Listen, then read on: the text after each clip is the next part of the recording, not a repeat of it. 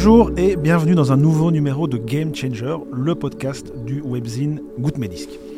L'objectif de ce podcast, il est simple. On invite des gens dont on aime euh, le travail pour qu'ils ou elles nous parlent de ce qu'ils sont et de ce qu'ils font, en prenant pour point de départ un album qui a joué un rôle déterminant dans leur vie ou dans leur carrière. Pour m'assister sur ce nouveau numéro de Game Changer, je serai épaulé par mon fidèle compagnon de route Amaury. Salut Amaury, ça va? Ouais, super. Dans ce cadre, en plus, euh, c'est incroyable quand même. Effectivement, parce que pour ce sixième euh, numéro, on a quitté notre habituelle euh, base bruxelloise pour nous installer le temps d'un épisode dans un grand jardin de la région liégeoise. Et c'est un vrai plaisir parce que cette région c'est ma région de naissance, c'est aussi ta région euh, d'adoption et c'est celle de l'acteur et réalisateur Bouli Lanners qui nous fait l'honneur de nous recevoir chez lui. Salut Bouli, ça va? Salut les amis. Ça a l'air d'aller. eh ben, ça a l'air d'aller très bien. Ça a l'air d'aller très bien. Quand il ne pleut pas, c'est un miracle, donc euh, Il fait- parce qu'on est quand même dehors là. Il pleuvrait, on tirait tous une autre tronche. hein. Effectivement, on pourra peut-être entendre les petits bruits euh, environnants de la, de la belle région euh, liégeoise. Et donc, au moment où on enregistre euh, cet épisode, bah, ton nouveau film Nobody Has to Know n'est pas encore sorti. Non. Si tout va bien, il arrivera ce 23 mars dans les salles obscures. Là, tu es dans quel état d'esprit actuellement? Écoute, je suis relativement serein parce que comme ça fait un an et demi que le film est terminé, j'ai l'impression qu'il est déjà sorti. Mhm. Donc là, maintenant, je me réjouis que ça se fasse. euh, parce que j'ai besoin de tourner la page, Mhm. c'est très dur de se projeter quand Ouais. t'as un truc qui est pas terminé, que t'as- que tu as terminé n'est pas sorti, donc c'est pas vraiment terminé. Donc je sais que ça va être un mois intense euh, de promo, voilà, et puis après ce sera, sera fini, après ce sera le printemps et jardinerie. Eh ben, on va reparler de toute façon euh, tout au long de ce podcast, mais on va surtout, évidemment, venir à ce qui nous occupe et on va commencer par le commencement parce que ce podcast, c'est un podcast de musique, donc on va parler euh, musique tout de suite parce que nous avons demandé, comme à chaque fois, à Bouli, à notre invité du jour, de choisir un album qui compte énormément pour lui. hein. C'est ce fameux Game Changer qui est au cœur de ce podcast et c'est une tradition, c'est l'invité qui a le privilège de révéler son choix. Donc Bouli, on t'écoute. Alors c'est l'album des Pogs, Rome, Sodomy and Lash.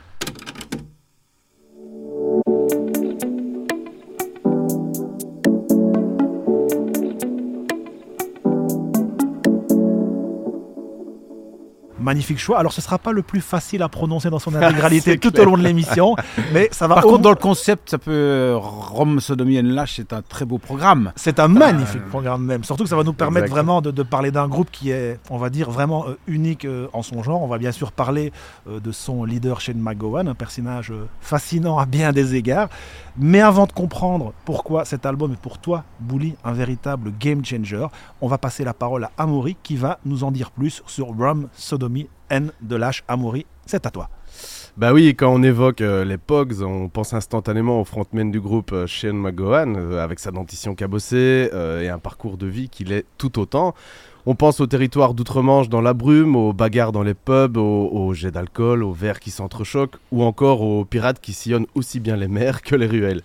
Et il est justement question de tout cela dans Rum, Sodomy and the Lash. Deuxième album du groupe, euh, ce disque sort en 85 sous l'étiquette particulière du punk celtique.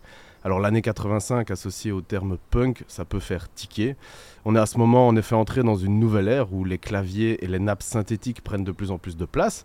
Une époque où les guitares cessent progressivement leur bruit pour rejoindre une certaine forme de bienséance, bien loin euh, des rages caractéristiques du punk évidemment. En 85, le mouvement avait déjà consolidé sa mutation dans de nouvelles espèces plus ordonnées comme le post-punk et euh, la new wave. Rum Sodomy and the Lash débarque donc avec les bagages d'un autre temps pour raviver la flamme d'une autre tradition, celle des racines celtiques. L'énergie punk, dans sa brutalité, son authenticité comme sa désinvolture, retrouve alors un répertoire oublié avec lequel elle entre en résonance. Puisque les musiques du monde ont émergé et surtout rencontré un vif succès au cours de la décennie 80, en fait, une partie de la scène rock a profité de cet élan pour revaloriser les répertoires ethniques occidentaux, en passant évidemment par le folk. Sont ainsi convoqués une foule d'instruments traditionnels irlandais, comme l'accordéon, on connaît évidemment, mais aussi le bouzouki, le tin whistle, la mandoline et encore bien d'autres, dont la chaleur a pu être conservée sur la plaque grâce au travail de ce fameux producteur Elvis Costello. Euh, sont aussi convoqués une foule de thèmes, de personnages et d'histoires séculaires, on va en reparler de toute cette tradition. Les Pogs naviguent donc sur les ruines des gloires passées, dans des eaux agitées, dont ils se moquent du roulis avec insolence, une représentation qu'on retrouve en quelque sorte sur la pochette de l'album, qui détourne le radeau de la méduse de Jéricho. Pochette qu'on pourrait même interpréter politiquement quand on sait que le titre de l'album proviendrait d'une citation de Winston Churchill, ayant fait ainsi référence à la marine. Sous cet angle, tout comme le radeau, l'Irlande des années 80 serait à la dérive, poussant ses naufragés au cannibalisme, comme le signalait James Joyce lorsqu'il faisait dire à l'un de ses personnages L'Irlande est une vieille truie qui dévore sa portée. Devant toute cette misère, qu'il s'agisse des vies sordides de travailleurs, des trahisons, des bandits, euh, des douleurs des vétérans, comme des errances des alcooliques ou des prostituées, en fait des luttes et des défaites, la narration du disque continue de nous livrer aujourd'hui avec force sa part d'humanité inévitable. Entre la fête ou la mélancolie, Rum, Sodomie and the Lash nous explique avec une justesse rare que nous sommes tous obligés de vivre avec intensité en oubliant que le navire sombre. Magnifique Amaury. Un tout grand merci pour cette euh, chronique qui, je pense, plante magnifiquement euh, le décor. Alors toi, tu as déjà fait une bonne partie du travail. Évidemment, maintenant, c'est à Bouli, c'est Bouli qu'on va, qu'on va solliciter. Alors, si Wikipédia dit juste, euh, tu as l'âge vénérable de, de, 56 ans, si mes calculs sont bons, tu en avais 20 quand sort and the Lash. c'est un disque que tu te prends dans la gueule dès sa sortie, ça? Ouais, c'est-à-dire que j'ai en fait euh, cet album-là, je l'ai pris dans la tronche parce que j'ai raté le premier. Moi, j'ai découvert l'époque. Bon, il n'y avait pas Internet à l'époque, donc c'était plus compliqué de, de, trouver euh, la musique. Euh, il fallait le bouche à oreille, il fallait aller voir des concerts, il fallait connaître des mecs qui allaient à Londres, qui voyaient, qui voyaient des trucs, qui ramenaient des vinyles. Ça, ça, se faisait, c'était plus complexe. Mm. Et en fait, moi, j'ai découvert l'époque dans une émission télé qui passait à RTB. Je crois que c'était celle qui était présentée par Gilles, Gilles Jourdan, moi, par Gilles, Gilles, Gilles Verland. Mhm. Et j'ai vu ce concert euh, à Londres euh, des Pogs où je voyais des mecs quand même qui pogotaient de nouveau. Moi, je suis arrivé juste après le punk, donc ma grande tristesse, c'était d'avoir raté la période punk. Et là, tout à coup, je revois des mecs qui pogotent, qui se... et puis il y avait cette musique celtique. Or, moi, j'ai toujours été euh, fasciné par, euh, euh, la, Grande-Bretagne, l'Irlande, l'Écosse, depuis tout petit. Et là, tout à coup, je vois quand même des mecs qui jouent avec de la cornemuse, du violon, qui, ont l'air d'être complètement bourrés, qui, font des, stage diving, et des mecs qui pogotent dans la salle.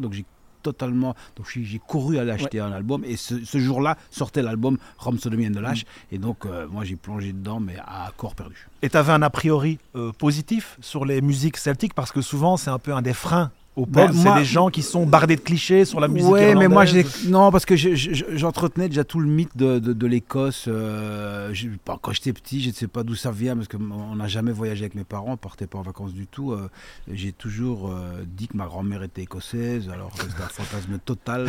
on est ardennais de, depuis, depuis un le néolithique. donc je fantasmais toujours cette Écosse. J'ai dû voir quelque chose ou entendre quelque chose quand j'étais petit. Donc moi, la cornemuse, je voulais, je voulais apprendre la cornemuse quand j'étais petit à la calamine calamine. Je sais pas si tu te rends compte, dans les années 70, il y a très, très, peu de profs de cornemuse à la calamine. Et donc là, oui, donc moi, j'avais aucun a priori. Et par contre, ce mix entre la musique celtique que moi j'aimais beaucoup et le côté punk rock, bah, ça faisait j'avais jamais imaginé qu'on puisse matcher les deux. Mhm. Et là, tout à coup, il y a quelque chose qui me correspondait de manière totale. Et en plus, j'avais l'âge. Pour une fois, j'arrivais pas trop tard. J'avais l'âge. Et donc, j'ai plongé dedans à fond. J'étais allé voir en concert. Et puis, euh, et puis j'ai commencé à boire comme une charogne. C'est une question que je me posais, justement. Je savais que tu te fantasmais écossais. Hein. Tu l'as déjà reconnu dans une, dans une interview. Mais ce rapport aux instruments traditionnels, du coup, à la musique traditionnelle, euh, est-ce qu'elle vient avant ce disque aussi? Tu viens de le, de le confirmer. Est-ce que tu écoutes d'autres musiques traditionnelles? Oui, j'écoute beaucoup de musique traditionnelle. Enfin, j'écoutais beaucoup de musique traditionnelle irlandaise, et plus irlandaise qu'écossaise, parce qu'il y avait moins de groupes euh, écossais qui étaient abordables. Euh, J'adorais l'accordéon, le diatonique. Euh, bah, je peux citer des mecs comme Mike Mulcahy et tout ça, mais c'est des mecs que personne ne connaît. C'est vraiment des, des, des, des traditionnels. Euh, il y a le bourdon aussi dans, dans, dans, dans, dans la cornemuse qui, qui, qui, amène une espèce de basse permanente mhm. comme ça, que je trouve très très belle. Et quand je vais voir des, Highland Games, que je vois, je sais pas moi, 200 mecs encore qui, qui marchent et qui, qui, jouent de la cornemuse, ça, moi j'ai la chair de poule, donc je suis très sensible à cette musique-là. Euh, déjà avant d'écouter les Pogs, mais le Pogs m'a amené une, amené une, dimension différente, quoi, qui correspondait plus à, mon âge et aussi à, le côté 20 euh, ans, quoi, 20 ans à Liège en 85, c'était quand même Stone City. Euh, donc à l'époque, c'était le moteur qui me manquait, c'était mm. c'était le combustible qui me manquait.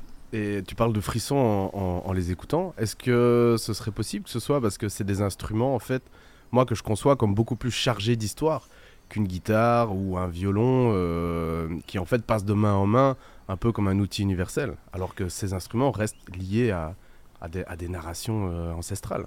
Peut-être, et peut-être que euh, le fantasme que j'ai, donc c'est plus qu'un fantasme. Je ne sais pas d'où ça vient. Ouais. Mes parents se moquaient de moi.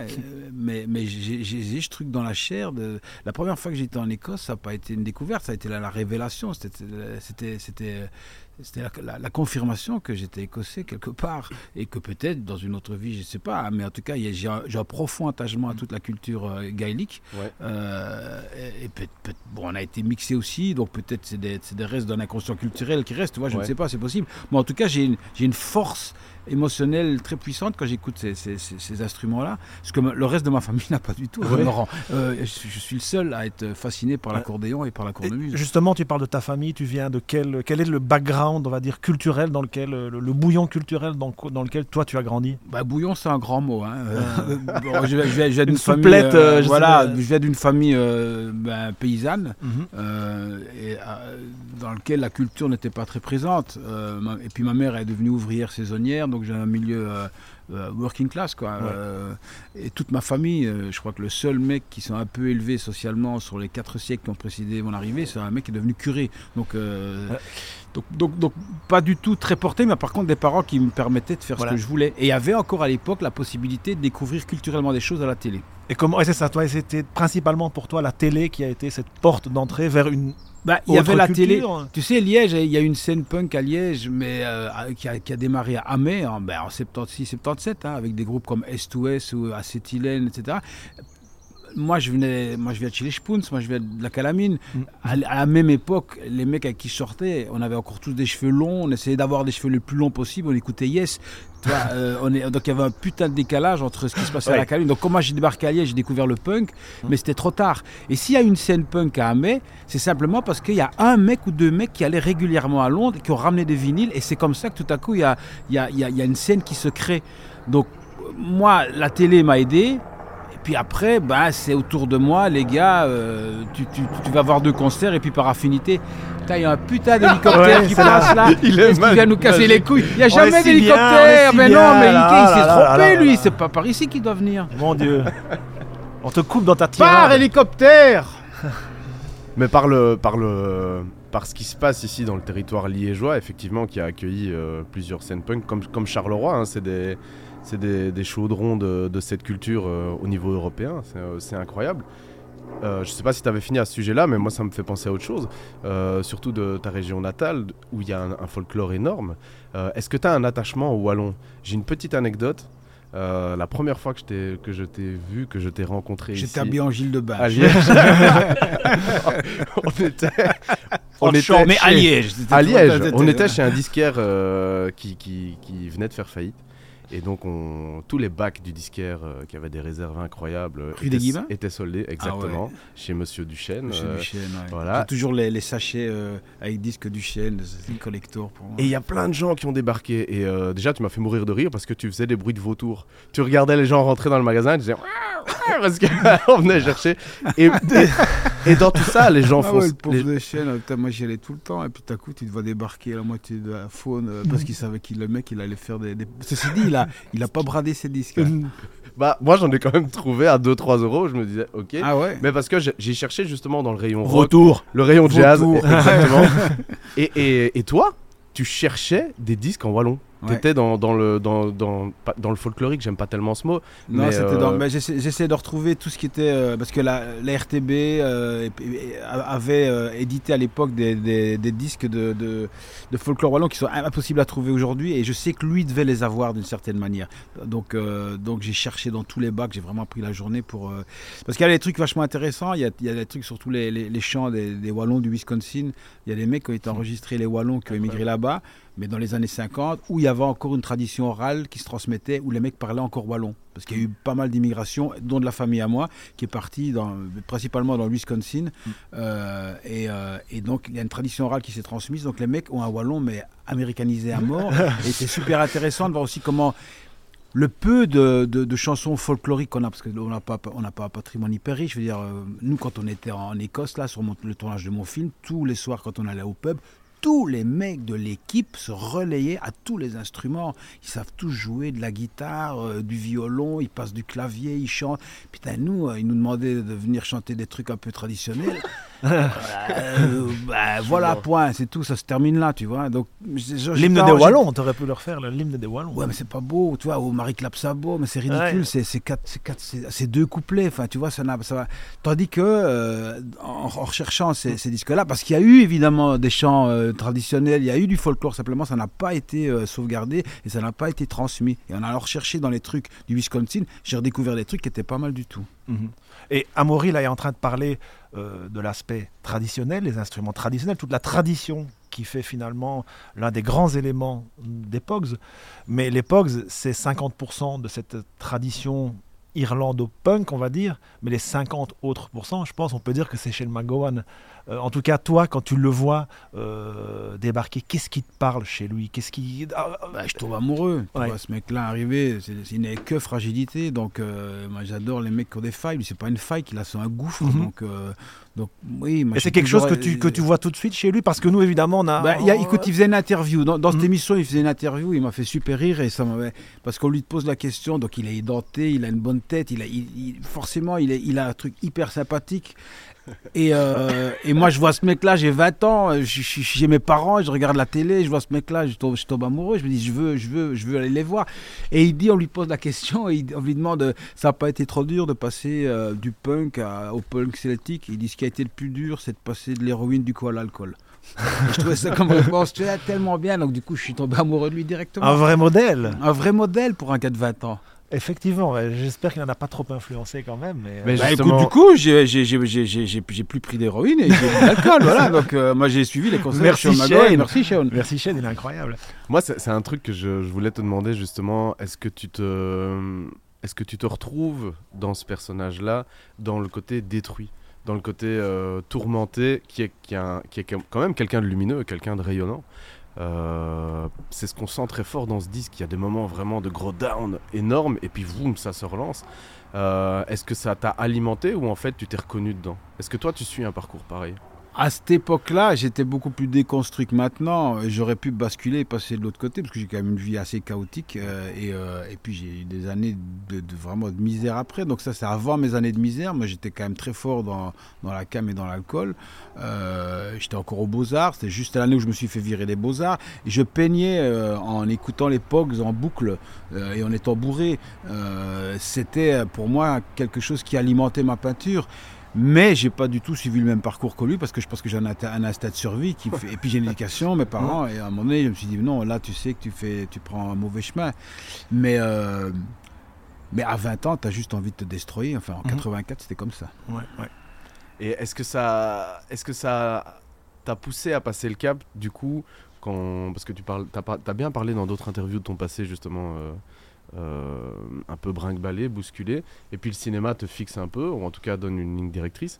Est-ce que ce disque qui raconte des histoires, qui se concentre sur des vies minuscules, ça, c'est quelque chose qui est resté dans ton inconscient pour t'aiguiller dans tes films Dans mes films, bah, j'ai toujours euh, en tête les images euh, de Dirty Old Town, par exemple, Ouais. tu vois, et, euh, et je les ai peintes toutes, j'ai dessiné euh, ce vieux mur euh, qui longe le canal pourri. J'ai habité sur un- dans un canal pourri euh, quand j'habitais euh, sur ma péniche euh, sur le canal de Lourdes, à l'époque où il y avait encore le port pétrolier, j'étais dans, dans Dirty Old Town. J'étais, Mhm. j'ai, j'ai vécu dans, dans- et je pense que c'est pas par hasard si je me suis retrouvé là-bas à, à- vivre. J'ai, toujours aimé les friches industrielles, euh, les, murs d'usines. Euh, On allait avec André Jasinski, qui était un peintre, un, photographe, on allait faire des photos de nuit dans, toutes les friches qu'il y avait, mais dans les années 80, tout était en friche.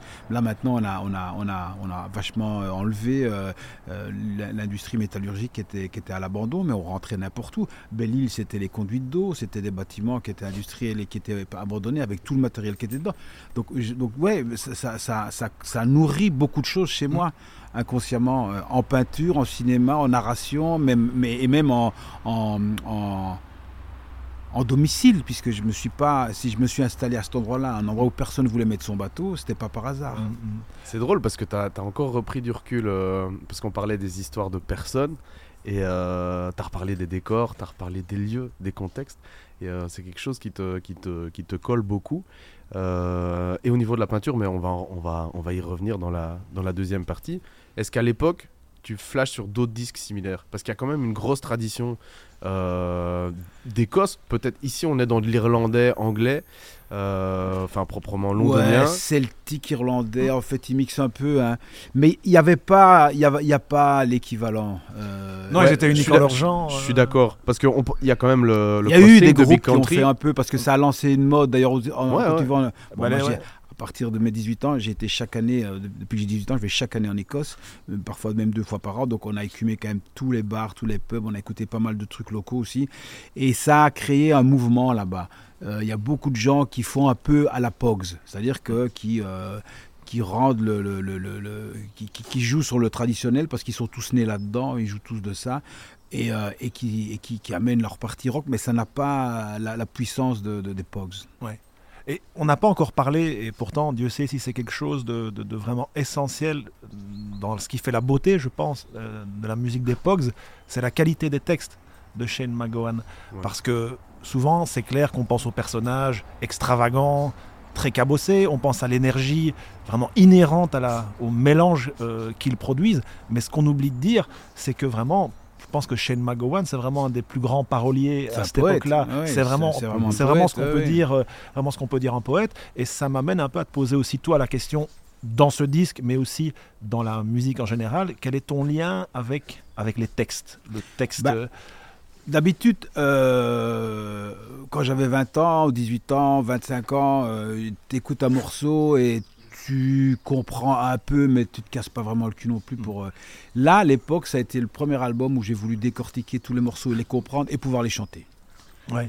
Euh, et effectivement, quand tu décortiques, tu dis euh, ah oui, c'est vachement beau. Puis il y a des Ouais. références que je connaissais pas. euh, et puis il parle de trucs d'histoire, parce que j'adore l'histoire. Il parle aussi de, toi, ouais, des, des- des soldats de la guerre 14 dans le, dans le Le, ouais, défilé, Waltzing euh, Matilda, le ouais, dernier ou titre. de l'immigration irlandaise, de leur fascination pour Kennedy, enfin Ouais. de, de toutes ces choses-là. Donc c'est c'est c'est c'est la première fois où je me suis plongé dans des textes anglais où j'ai voulu comprendre ce qui se disait.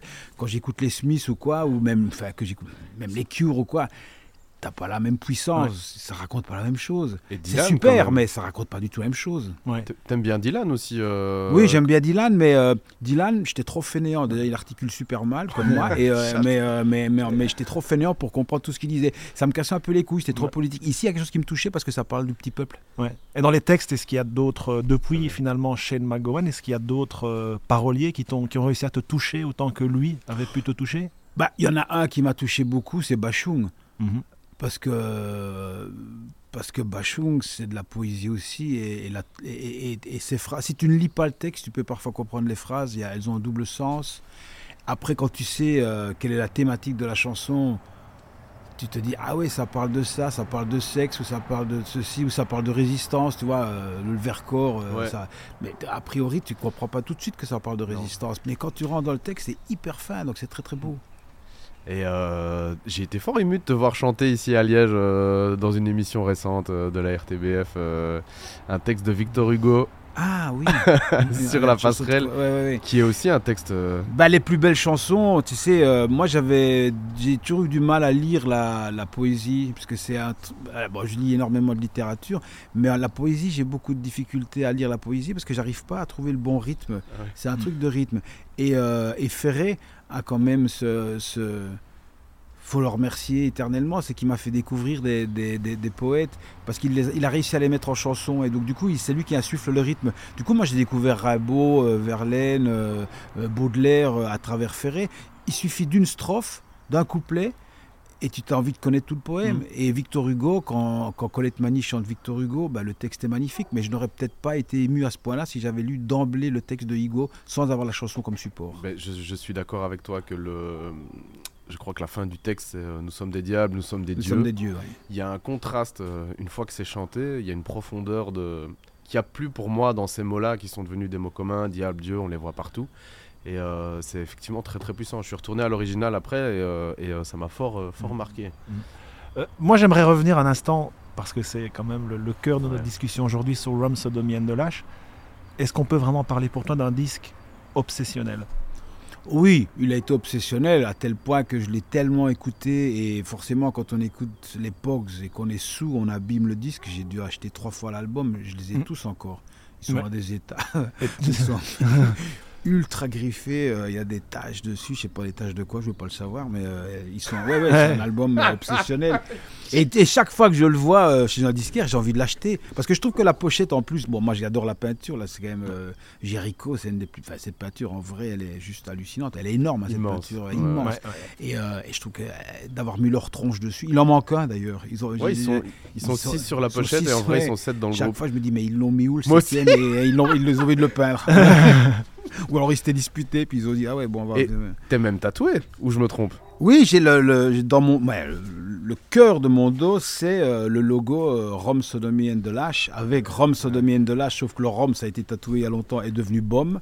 Donc les gens se demandent pourquoi toujours c'est BOM Sodomy and the Lash et j'ai Surtout que Bob veut dire euh, clochard en anglais. hein. Je bah tiens- ouais, je ouais, tiens à préciser quand même. ouais. et donc j'ai j'ai cette encre tatouée en grand dans le dos.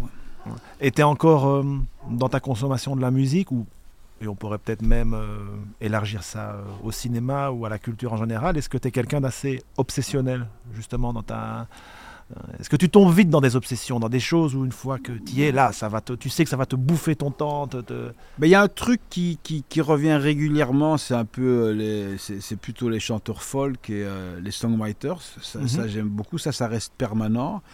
Après, j'aime bien des mecs comme Jacob Bellens, euh, tu vois, euh, c'est, de la chanson. où, euh, et puis, je tombe parfois sur un truc où, où là, je me dis, waouh, bah, par exemple, les Tropical Fuckstorm, Ouais. euh, moi, je suis, je suis dingue, je les écoute en boucle. Groupe Le deuxième album vient, de sortir.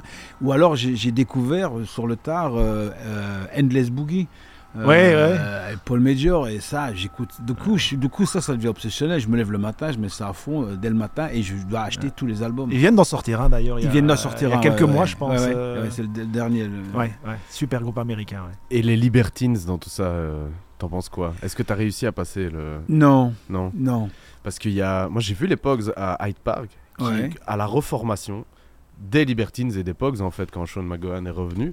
Euh, et le public n'a pas. Tu vois, dans les festivals, ça tourne souvent quand tu Ouais. as un groupe et puis un autre. Le public n'a pas bougé et, euh, et est resté. Et moi, j'avais beaucoup de difficultés avec les Libertines. C'est en live que j'ai su les aimer. Ils sont un peu trop adolescents, je trouve. ouais Toi, ouais c'est il y a ça un truc qui- m'agace un peu chez eux je sais pas pourquoi il y a un truc qui m'agace Pourtant, les, les- jeunes de l'époque trouvaient cette énergie brute, euh, et presque parfois un peu contestataire, euh, que tu as probablement trouvé, ou certainement trouvé à l'époque dans la musique Ouais, de, puis y a, de des, Shane il y a- McGowan il y a et des liens. Pogs. Ils sont, ils sont Ah oui, il y a des liens, mais tu peux pas tout aimer. Voilà. Voilà, non. il y a des choses, tu ne sais pas pourquoi, t'accroches moins. Et puis il y a des choses que tu redécouvres aussi sur le tard. Mhm. Moi, il y a des albums que j'aime pas, et puis tout à coup, genre, il y a des albums que j'adorais que je peux plus écouter, euh, alors que j'étais. Euh, dans les Smiths, là, j'ai beaucoup de mal, tu vois, par exemple. Ouais, bah ouais.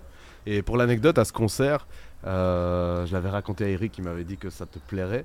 Je suis en train de regarder les Pogs, j'attends un verre à un bar et j'ai des problèmes d'acouphènes. Donc je mets des. Des, Des des- ou quoi? ouais, des Ouais. bouchons, mais Des qui, ouais. tu vois, qui filtrent certaines. Donc j'entends le concert. Et il y a des mecs qui voient que je mets des bouchons. Et donc il y a des rondes qui commencent à se former. Et ils commencent à me taper. Ils commencent à me dire Tu trouves Pogs, c'est de la merde quoi? Et donc en, en, hurlant dessus en anglais, etc. Et ils me mettent dans une farandole. Et donc je suis obligé de danser, j'ai pas mes verres, je perds mon pote, etc. Et puis quand ils comprennent qu'on est belge, ils nous font des bisous, etc. En disant vos, joueurs, de foot sont incroyables. C'était, magnifique. Et il y a une, euh, une énergie, le concert s'arrête, le festival diffuse des morceaux sur CD. Il y a le Pulp de Common People, de, il y a Common People de Pulp qui arrive, tout le monde chante. Il y a un côté très très très romantique, très euh, se jeter à corps perdu chez les Anglais, même de mon âge, euh, qui, qui n'ont pas vécu cette période-là. Euh, c'est un mot que tu as réutilisé au sujet de l'île de Lewis dans, dans une interview. Est-ce que ce romantisme, tu le percevais déjà à l'époque dans ce disque où on est prêt à tout donner? Je pense que. Oui, c'est une des faces du romantisme, mais moi, je suis un grand romantique, même quand je me déchire. Et je pense que lui aussi l'est. D'ailleurs, dans ses textes, tu ne peux pas écrire ça si tu n'es pas Ah. romantique. Mais le romantisme, c'est un, sentiment exacerbé.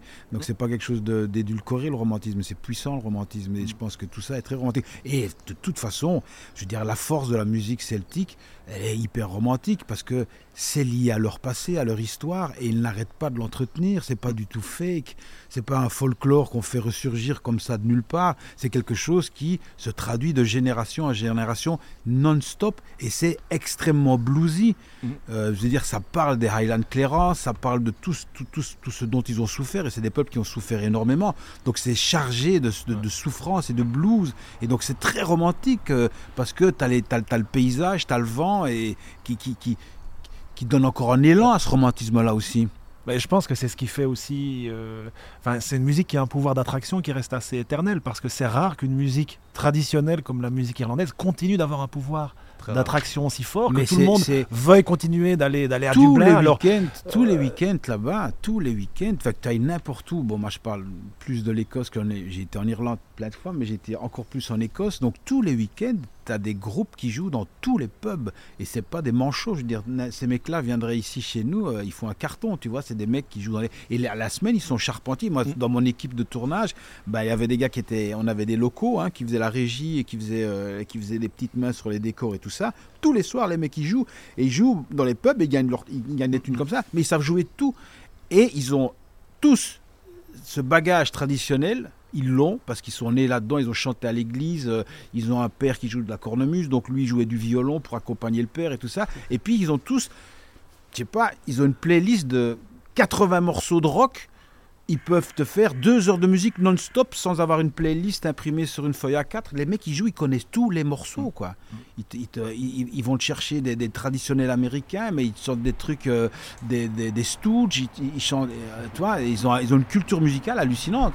Ouais. Et c'est bien qu'Amaury, je trouve, ait évoqué son anecdote euh, de concert. C'était en quelle année euh, En Ah, je sais plus, 2014 2014, qui devait être, à mon avis, la dernière euh, période de, de, de Shane McGowan où on pouvait encore le voir, parce que c'est en 2015, je pense, qu'il fait euh, euh, son accident. Il a un accident domestique, ou dans son studio, je pense qu'il fait une très mauvaise chute, dont il ne s'est littéralement pas relevé, parce qu'il est toujours cloué en chaise roulante, et il faut voir les photos de Shane McGowan maintenant. Ouais, triste. on dirait qu'il a, qu'il a, qu'il a 80 ans, Ouais. alors qu'il en a, il a plus ou moins ton âge, je pense. Ça me fait penser à ça. Est-ce que tu as vu euh, le documentaire Crock of Gold, A Few Rounds with Shane. McGowan? C'est un documentaire que je conseille vraiment bon, à tous les gens qui aiment les personnages hauts en couleur et Dieu sait si Shane McGowan en est un. C'est un documentaire qui a été fait par, euh, par Julian Temple qui a fait notamment le documentaire euh, Ouais. The Great Rock'n'Roll Swindle sur les Sex Pistols qui est en train, j'ai entendu, de faire un film sur la période européenne et donc belge euh, de Marvin Gaye qui va s'appeler Ouais. Sexual Healing comme le fameux morceau qu'il a notamment écrit à, à Ostende. Yes. C'est produit par Johnny Depp, etc. et, et enregistré chez Marc Arian. chez le grand... Ah bah tu me l'apprends. En fait. Marc Arian avait un studio de ouf qui n'était pas au stand, qui était quelque part dans le Brabant wallon. Ouais. Et, euh, et, euh, en fait, euh, Marvin Gaye s'est installé au stand aussi parce qu'il y avait ce studio-là. Ouais. Marc Arian avait s'était construit un studio qui était son studio, le Cathy Studio, et, et tout a été enregistré chez Marc du nom de la chanson d'ailleurs, Ouais, Cathy Cathy. Et, et donc ce, ce documentaire, bah, c'est vraiment euh, un documentaire qu'il faut voir. C'est malheureux parce qu'il est jamais sorti euh, chez nous pour une raison assez inexplicable. Donc bon, j'ai réussi à le voir. Et c'est vrai que le- les, les images, parce qu'il y a de nombreux entretiens avec Shane McGowan, euh, c'est très compliqué. Et Julian Temple expliquait que dans le cadre du documentaire, c'est beaucoup d'entretiens avec lui ou Johnny Depp ou euh, le leader du Sinn Féin, Jerry Adams. Donc c'est Ouais. vraiment très intéressant. Et il disait que parfois il fallait trois heures de bande pour avoir euh, trois minutes euh, potables avec, avec Shane McGowan, qui reste un emmerdeur fini, on le voit dans le documentaire, même s'il est complètement amorphe. Qu'est-ce que ça te fait, toi, de le voir, lui, aujourd'hui, toi qui l'attends, t'aimais euh, de voir cette personne-là C'est- Bah, C'est comme toutes les personnes que tu aimes et que tu vois euh, décliner physiquement. euh, c'est- jamais très drôle. Bon, ceci dit, ça va être le lot de tout le monde à un Mm. moment donné. Donc, euh, donc autant s'habituer et regarder Sean en se disant bah, on finira comme lui. Euh, mais euh, voilà, en même temps, je veux dire, j'ai tellement de potes qui sont morts aussi, moi, d'overdose.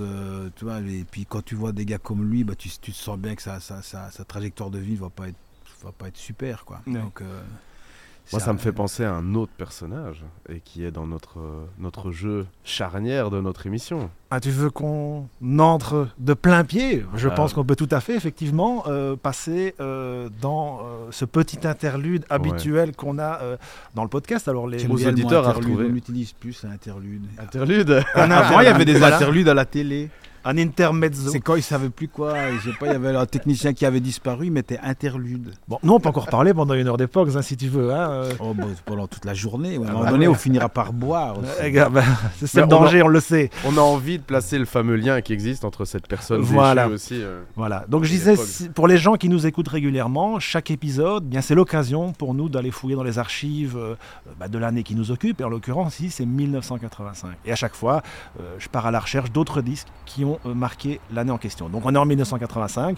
Euh, J'aurais pu choisir King of Rock de Run DMC parce que c'était le premier album de rap jamais sorti en CD. J'aurais pu choisir Hounds of Love euh, de Kate Bush, j'aurais pu choisir The Head on the Door de The Cure, Psycho Candy des Jesus and Mary Chain, que des très bons disques, Rain Dogs de Tom Waits. Mais non, pour cette petite séquence, j'ai voulu choisir trois disques qui sont associés à une personnalité qu'on va qualifier de volumineuse. Et donc le but du jeu, c'est au terme de ces trois petites présentations, d'en retenir un et de me dire pourquoi. Tout simplement.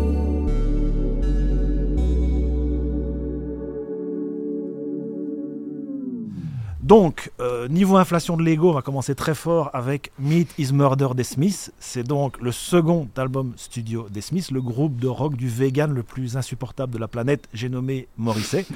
Euh, le disque sort en Les février véganes, 80. je savais pas. Oui, Enfin, végétarien, mais je pense qu'il est vegan, oui, Ah oui. Sûrement. Oui, c'est certain. Le disque sort Au en moins, février au moins. 1985 sur le label londonien Rough Trade Records et accède rapidement au sommet euh, des charts. Alors c'est évidemment sur ses propres terres que le groupe va d'abord cartonner avant de connaître un succès réellement euh, planétaire. Alors, il convient de préciser que si Morrissey est devenu un sacré connard avec le temps, il était en 1985 un homme autrement plus fréquentable et surtout il était déjà au sommet de son art sur ce disque, lui qui se fendait de textes poétiques mais engagés et qui se mariait à merveille pardon, avec le jeu de son comparse Johnny Marr, le dépositaire du son Smith. Alors, si le titre de l'album fait référence au combat de Morrissey contre la cruauté animale, le disque s'attaque aussi à d'autres formes de cruauté, comme notamment la cruauté à l'encontre euh, des enfants. C'est un disque qui vole euh, déjà très haut, mais qui ne sera en fait qu'une rampe de lancement parfaite pour ce qui est considéré comme le chef-d'œuvre absolu du groupe, The Queen is Dead, qui sortira, lui, l'année suivante.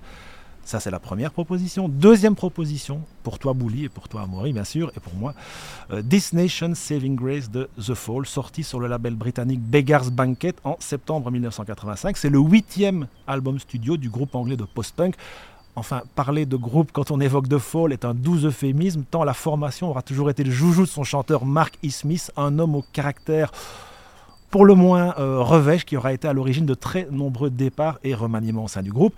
Et si Morrissey, dont on vient de parler, avait lui plutôt pour modèle euh, Oscar Wilde, euh, Marky Smith allait lui plutôt lorgner du côté de Burroughs ou de, ou de Kerouac.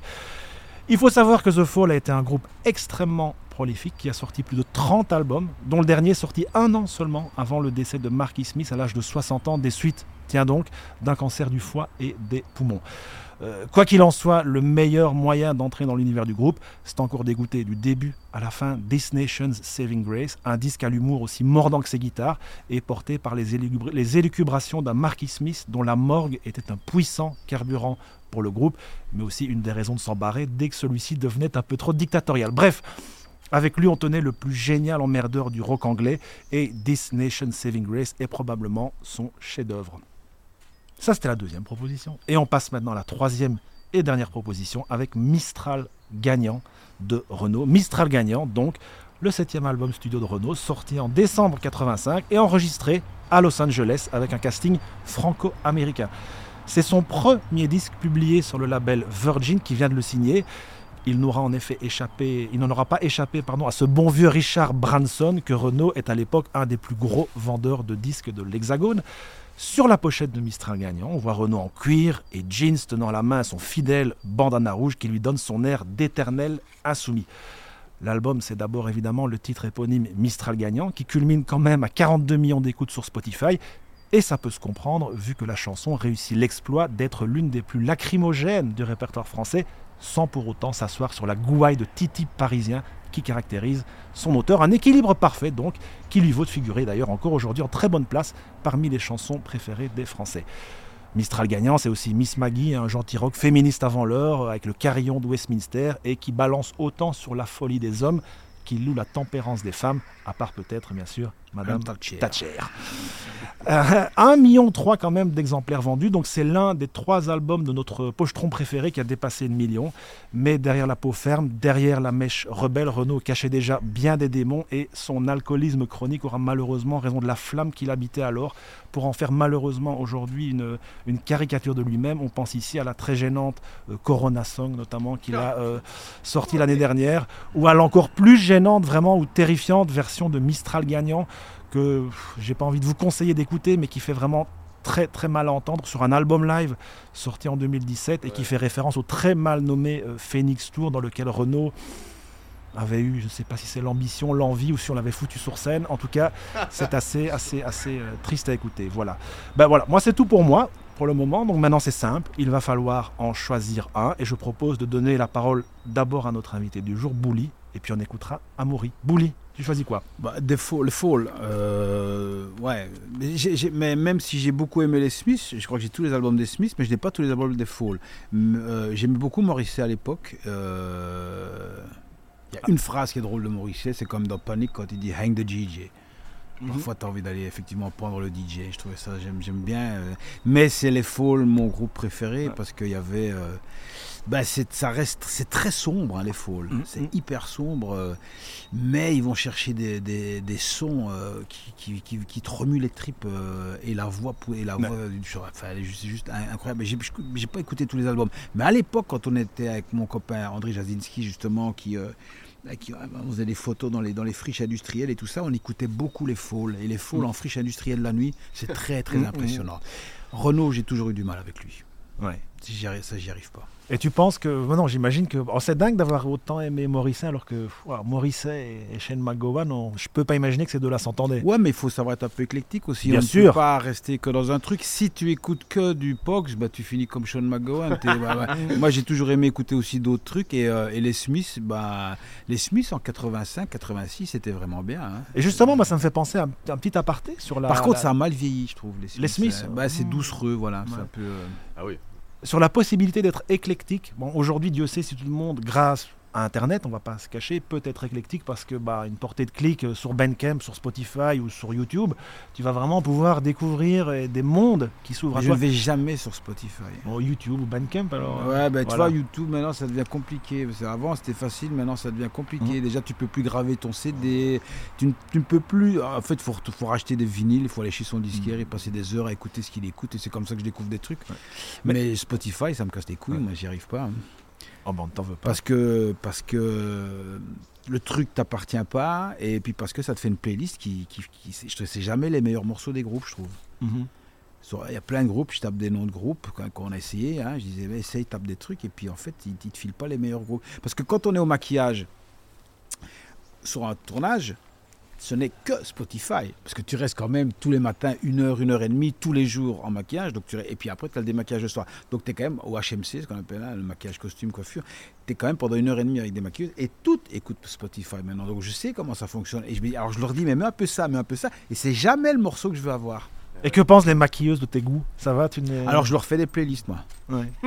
Alors, Playlist fais- maquillage. Ouais, euh, ouais, là je télé- fais, moi j'aime bien faire les playlists. Je dis maintenant Ouais. t'écoutes ça, ou sinon je branche mon truc et euh, moi j'ai la musique sur mon iPhone et, et je branche et je fais, je, je mixe moi-même pendant qu'elle me maquille. Ouais. qu'elle me- Et moi, c'était plutôt que je me posais la question de l'éclectisme, en, l'éclectisme, pardon, en, en 1985, parce que euh, moi, j'avais un peu le sentiment quand j'étais, moi, j'ai été ado dans les années plutôt années 90, et soit tu écoutais du rock, soit tu écoutais du rap, soit tu écoutais ce qu'on appelait très communément à l'époque de la techno. C'était juste. euh, vrai. Ouais, voilà. mais dans le rock, il y a quand même plein de trucs parce qu'effectivement, tu as recité, euh, il y avait, bon, il y, a- il y a eu les Pogs, il y a eu toute cette veine post-punk, mais il y avait aussi euh, des mecs comme Tom Waits qui débarquaient, euh, qu'on a vu, qui, qui est venu chanter, qui est venu jouer à Bruxelles. Moi, je l'ai vu à, Bru- à Bruxelles, Tom Waits en 84 ou en 85.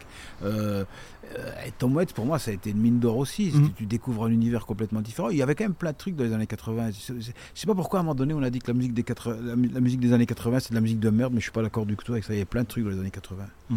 Bah, t'avais, t'avais toujours tous les meilleurs morceaux de Patti Smith, tout ça. Il y, il avait plein de trucs en rock'n'roll aussi. On, on a quand même vérifié euh, par rapport à la sélection. On, on s'est dit ça avec notre consultant Eric hein, qui est ici à côté de nous. On a regardé le billboard des singles. C'est quand même euh, Duran Duran, c'est euh, Ah ouais. beaucoup, beaucoup de groupes dans, dans les, les grandes écoutes et les, les grandes Bah, rotations. Aujourd'hui, tu as Angèle, euh, c'est pas pour ça qu'il y a pas les, fuck, les. Fuckstorm, tu vois, il y a, y toujours eu deux écoles, il y a, il y a deux mondes, il y a le monde de la musique extrêmement bien orchestrée, avec une machine de communication incroyable, c'est un peu de la variété de haut de gamme, Mhm. Euh, et puis après, tu as le monde underground où tu as les fêlés. Moi, j'ai, moi, je suis désolé, mais à Angèle, je respecte totalement tout. même Stromae, ça ne me touche pas. Ouais, ouais. Ouais, j'aime mieux, ouais, j'aime mieux voir, enfin Paul Major, tu vois, mais tu n'entendras jamais ça à la radio. Donc forcément, tu peux pas vendre autant de singles qu'un mec normal. Duran Duran, c'était des machines de guerre aussi, c'était bien foutu. Mais les mecs, ils étaient pas fêlés. Donc s'il n'y a pas la folie, t'as pas le côté. c'est Mm. Moi, s'il n'y a pas la folie, ça ne m'intéresse pas. T'aimes pas les gens qui rentrent dans le moule? C'est le Bah, pas que j'aime pas les gens, je sais que de toute façon, Ils beaucoup de t'intéressent gens pas. voient- Bah, ils- je vais pas me mentir, je, Ouais. c'est pas, c'est pas du tout intellectuel, c'est simplement je suis pas attiré par ça. Mhm. Après, ils, ils font ce qu'ils veulent et je respecte ce qu'ils font et je respecte les gens qui les écoutent et les gens qui les aiment. Et en général, il y en a tellement qui les aiment que de dire toi que tu ne les aimes pas, ça ne doit pas être très contre-productif dans leur, dans leur, dans leur carrière. Mais, mais ça ne me touche pas. Et à 56 ans, je vais pas me mentir, tu vois. je- voilà, ça, ça me touche pas. Mais finalement, euh, on divague, on divague, on n'a pas pu écouter euh, ou entendre ton choix. euh, Mon choix. Bah, moi, c'est un choix par défaut aussi, c'est que je n'ai jamais écouté, je n'écoute jamais euh, euh, les deux autres, donc je vais choisir Renault parce que euh, Mistral gagnant passait beaucoup à la radio quand j'étais petit, euh, et puis il a fait son tube avec Axel Red, euh, donc je me suis fait matraquer par ça, et c'est, je me suis senti un peu obligé de l'aimer. Mon prof de musique à mon entrée en secondaire nous forçait à aller chanter. Ah ben voilà, si on vous oblige, ça va pas. Ça. Voilà. Ah. Et, et puis parce que ça a fait des liens dans ma vie quand même étonnants. le Mistral gagnant, ça, ça, ça prépare Pitbull de Booba. Alors je sais que Booba Mm. fait partie des artistes que Bouli n'aime pas. Euh, on pourra en reparler juste après parce que t'apparais quand même dans un clip de Damso. Enfin, dans un clip de Damso, c'est un, bien regretté. c'est un grand mot. Euh, donc ouais, Renault pour ça. Et parce qu'en plus, ça me permet de dire que c'est lui l'ange déchu aussi, dont on parle depuis tantôt, et que Renault a étrangement des liens avec les Pogs. Euh, Renault a quand même joué avec le groupe. Alors, euh, Shane McGowan n'était pas là, mais Renault a été puisé dans le. Dans le... Alors, il n'est pas le seul, il y a Hugo Frey aussi qui a, qui a un peu pompé euh, tout- tout- toutes les traditions euh, américaines ou anglo-saxonnes. euh. Donc, voilà, je trouve qu'il y a une reconnaissance. Mais j'arrive pas à percer, effectivement, euh, on parlait tantôt de différents publics, de, Mhm. de, de, de l'âme des, des anglo-saxons. Moi, j'arrive pas à percer dans un concert de Renault, même si les gens sont hyper chauds, dans un concert de Johnny même, où le public français crie. Voilà, moi, ça, me, ça ne me touche pas, mais euh, c'est par rapport à mon Ouais. historique personnel. Ouais, et c'est dangereux de dire qu'on n'aime pas Jory parce qu'on peut toujours, on peut toujours se faire casser la gueule par un fan intégriste. C'est vrai. Euh, ils il y en a beaucoup. Et alors, tu- en parlant de Johnny, Fabrice, euh, le disquaire de Lost in Sound, dont on parle, dont on a déjà parlé sur le site. Voilà, qui- plusieurs fois. Ouais, ouais. euh, m'a fait découvrir un disque. euh, Le pire album de Johnny? Celui où il chante, euh, Eric pourra me confirmer, celui où Macbeth il chante. à- Ouais. Macbeth, Ah, je l'ai. ouais. Je l'ai en vinyle. C'est un peu culte. Ah non, mais la première, c'est la, mais C'est ça un c'est disque cultissime. culte, ça. Non, mais la première, la, la- je suis, je suis euh, comme une tomate. euh, je suis rouge comme une tomate. C'est quand même Macbeth, quoi. C'est quand même génial. Et, et- et sans, je suis fou comme une tomate. Ouais, voilà. Et quand je m'ennuie, je lis. Ah, vous connaissez cet album? Ah ouais, mais ça, c'est un. Je, je l'ai. C'est là qu'on voit que Johnny s'est pas beaucoup ennuyé dans sa vie. hein. Non. Mais il est, c'est écléctique au moins. Il a, il a- au Il moins, a il a testé, essayé il a- des voilà, choses. on peut quoi. pas lui en ça- vouloir ça, on peut d'avoir pas- on peut essayé pas, des ouais, choses. c'est Et ça. finalement, c'est le seul album de Johnny que j'ai. Ah bah. Euh, Et bah, toi, Jeff, alors? Ouais, bah écoute, moi j'ai choisi. euh, on va dire que le choix euh, du cœur, ça aurait été de choisir euh, The Fall, que, que je connais, même si un peu comme Bouli, superficiellement, parce que la discographie est tellement euh, kilométrique. Mais j'ai quand même voulu choisir les Smiths parce que c'est un groupe que j'ai longtemps détesté à cause de Morrissey, parce que je l'ai découvert aussi assez tard. hein. Je veux dire, moi je suis né en 79, donc forcément, quand les, les Smiths ça sort, c'est pas vraiment, euh, pas vraiment mon délire. Et c'est un groupe que j'ai redécouvert à travers une, une série qui est phénoménale et que j'ai envie de conseiller ici à tout le monde, qui est une série tirée d'un film de Shane Meadows qui s'appelait This is England. Ah oui, oui, oui. oui, oui. Et ils ont fait euh, trois saisons tirées du, inspirées du film. Donc, Ah, je peu- savais pas ça. Voilà, donc ça s'appelle This is England 86, This is England 88, This is England 90. Trois saisons de quatre épisodes, donc ça se regarde Ah assez ouais, vite, presque parce comme que le film était pas mal. Hein. Ah ouais. Voilà, Ouais, exactement. Et donc c'est- on commence en 86, en pleine, euh, encore les mods, le punk, encore, ouais, puis il y a les, il y a les skins encore. Ouais, les skins, voilà, ouais. donc tout ça.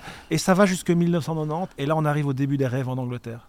Et à chaque fois, à côté de ça, on a aussi toutes les crises et évolutions sociales que traverse euh, le Royaume-Uni à cette époque-là, avec une BO qui est forcément euh, incroyable, des acteurs qui le sont euh, tout autant, parce que Shane Meadows est vraiment un, un très grand, en tout cas je trouve personnellement un très grand réalisateur. Et voilà, l'épisode se termine et il y a What Difference Does It Make, qui est du premier album, je pense, des Smiths. Et je me suis dit, bon allez, je vais leur redonner une chance, et là, bingo, c'est passé. Donc, euh, donc merci Shane Meadows, et puis surtout, allez regarder euh, les trois saisons et le film euh, This is England de Shane Meadows. Ben, c'est bien parce qu'on parle ben, de séries, de cinéma, ce qui va nous amener dans la deuxième partie de ce podcast. On va plutôt parler ben, de ton travail actuellement, de ton actualité. Alors pour un peu poser le débat, j'ai envie de dire, et essayer un peu de comprendre aussi, et que les gens qui nous écoutent comprennent euh, euh, comment tout fonctionne, je me suis toujours posé une question. Quand je regarde ta filmographie, outre tes productions euh, propres, bah, tu alternes un peu des rôles dans des productions qu'on va dire plus je pas, confidentielles et des choses plus visibles. Alors ça va être Adieu les cons de Dupontel, ça va être le Astérix et Obélix. Et ton approche dans le cinéma me fait un peu penser à celle de Steven Soderbergh dans le cinéma américain, qui était le gars qui faisait Ocean's Eleven l'année 1, allait prendre l'argent, ce qui lui permettait l'année 2 de faire un projet que finalement personne ne regardait, mais qui lui plaisait.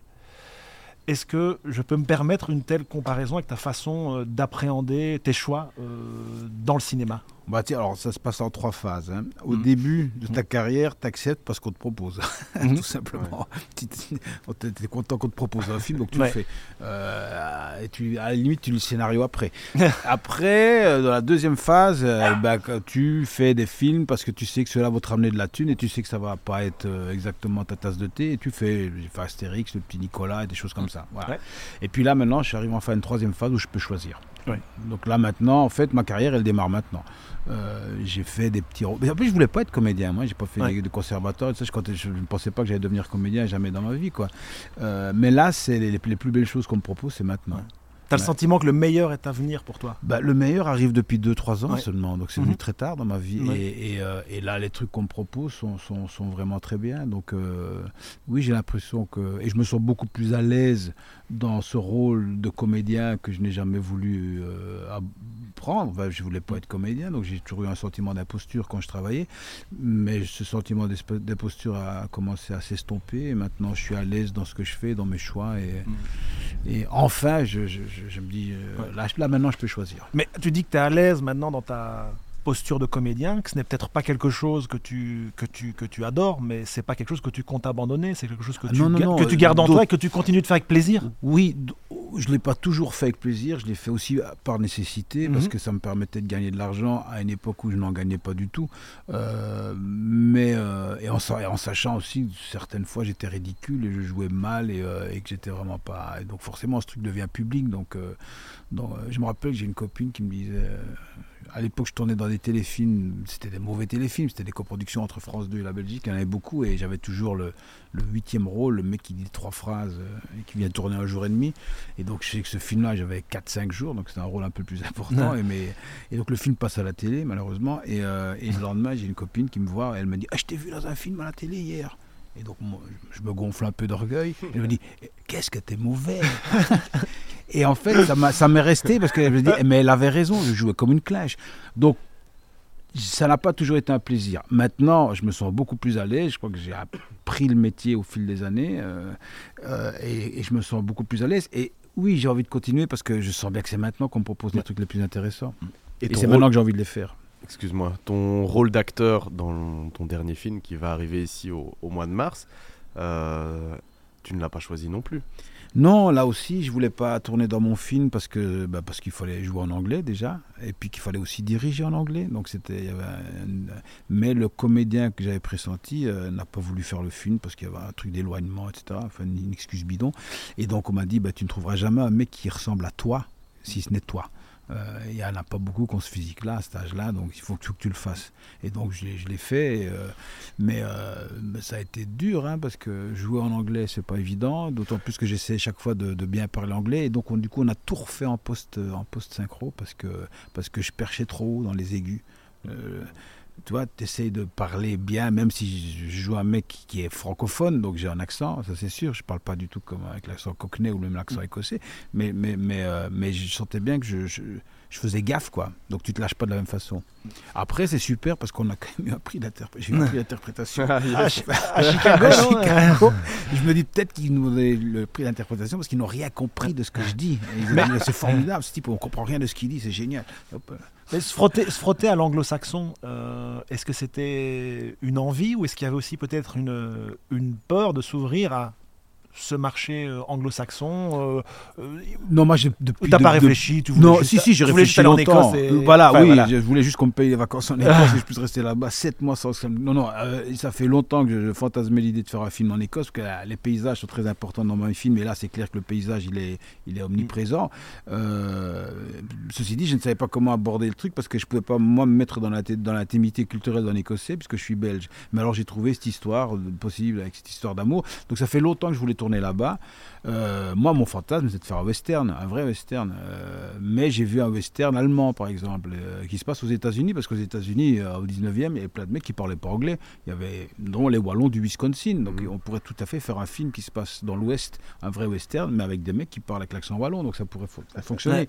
ce film s'appelle Gold, c'est un super western. C'est l'histoire d'une Allemande qui part et qui, qui, essaye de rejoindre les, mines d'or à, l'ouest du, du Canada et qui décide de traverser le truc. Et c'est un vrai western, mais avec quelqu'un qui parle allemand, et c'est super. Et moi, je trouve que ta fascination pour le western est presque paradoxale, parce que quand moi, je, j'imagine les westerns, je pense à ces grands explorateurs qui vont défricher, découvrir de nouvelles terres.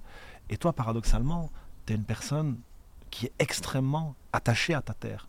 Ben, comme les comme les cowboys, hein, les mecs, tous les propriétaires, euh, dans, dans, c'est les premiers mecs qui ont mis des barbelés à Mais ils le devenaient, oui, ils, le, sont tous devenus. Et les mecs supportaient pas qu'on enterre un Indien sur leur territoire alors que les mecs possédaient 300 hectares. Tu te dis, ouais, bon, allez, mec, t'aurais pu laisser quand même 10 mètres carrés pour que le mec puisse. Non, non, ils sont très propriétaires. Ils ont le sens de la propriété d'une manière absolue.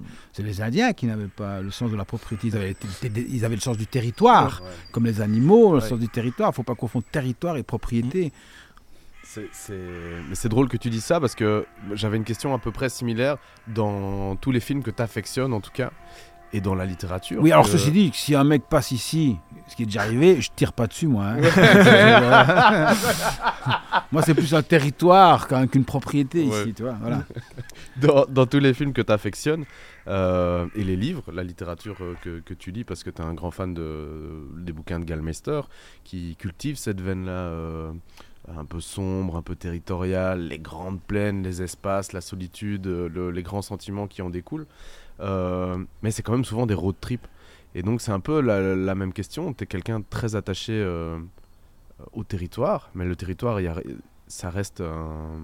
Il y a une attache personnelle. Le road trip, c'est aller plus loin, c'est fuir. C'est... Est-ce que c'est une quête ou une fuite, justement, par exemple? Oui, mais j'ai, j'ai... là, c'est avec l'âge aussi que je suis devenu plus territorial. J'ai habité pendant 20 ans sur un bateau où là, tu n'as mm. pas de territoire du tout, euh, puisque tu n'as pas... Euh, ce qui est autour de ton bateau ne t'appartient en aucun cas. Tu loues euh, un emplacement, donc tu es susceptible de bouger à n'importe quel moment. J'ai vécu 20 ans sur un bateau et, j'ai fait beaucoup, beaucoup de routes. J'adore la route. J'ai, j'ai pris trois fois l'avion dans ma vie parce que je déteste ça.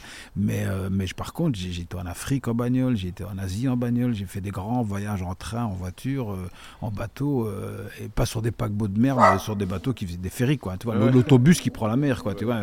Euh, donc j'ai beaucoup voyagé, j'aime le voyage, et, ça, ça reste, parce que j'aime l'éloignement. Et là, moi, j'ai toujours énormément de plaisir à, avoir ce sentiment de, voyage à pied, c'est-à-dire que ce que je fais depuis, bon, je fais de la randonnée depuis 17 ou 18 ans maintenant, toutes les semaines, mais on part avec mon épouse, on part à pied à 50 km d'ici avec un sentiment d'éloignement absolu parce qu'on part à pied d'ici et on revient à pied via une, voie de chemin de fer qu'on retrouve, on reprend un train, tout ça.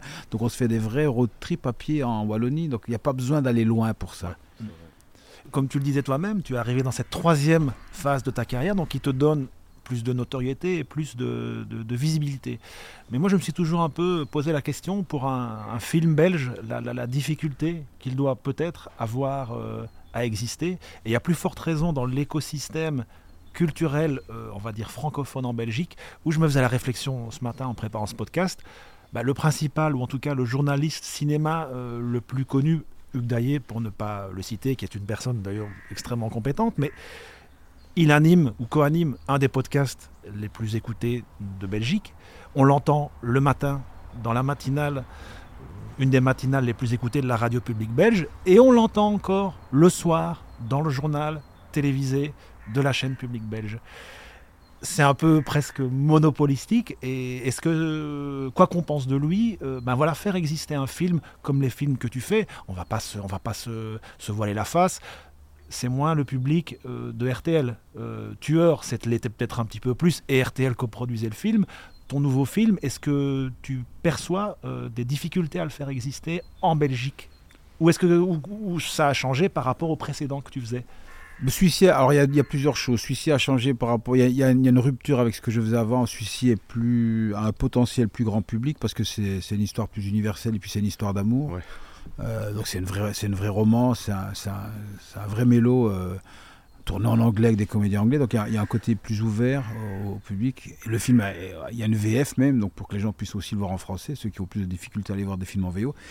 Après, en Belgique, c'est très compliqué de faire exister un film d'une manière générale. C'est-à-dire qu'à part les, blockbusters des certaines grosses comédies françaises euh, ou les, Marvel, il y a quand même très très peu de cinéma en Wallonie, ce qui n'est pas du tout le cas en Flandre, où il y a beaucoup plus de salles. Donc on est dans un territoire et aussi un marché avec les Flamands qui adorent aller voir. Les plus gros succès du cinéma flamand, ce sont des films flamands. Avec des films qui euh. s'exportent moins bien. Nous, ce qu'on a, on a le territoire français, c'est-à-dire que tu ne comptes jamais sur le territoire belge. De toute façon, on est en coproduction systématique avec la France parce que tu ne peux pas t'autofinancer euh, uniquement avec de l'argent belge. Tu n'auras pas assez d'argent. Ça peut se faire pour des petits films. Hein. Il y a une exception évidemment qui, qui entrave la règle, mais, euh, mais d'une manière générale, on est en coproduction avec la France et la France est le partenaire privilégié et qui nous donne quand même une, une possibilité avec 65 millions de spectateurs possibles, tandis qu'en Wallonie, on est 4 millions et demi. Donc euh, on, ne peut pas ne compter que sur la Belgique.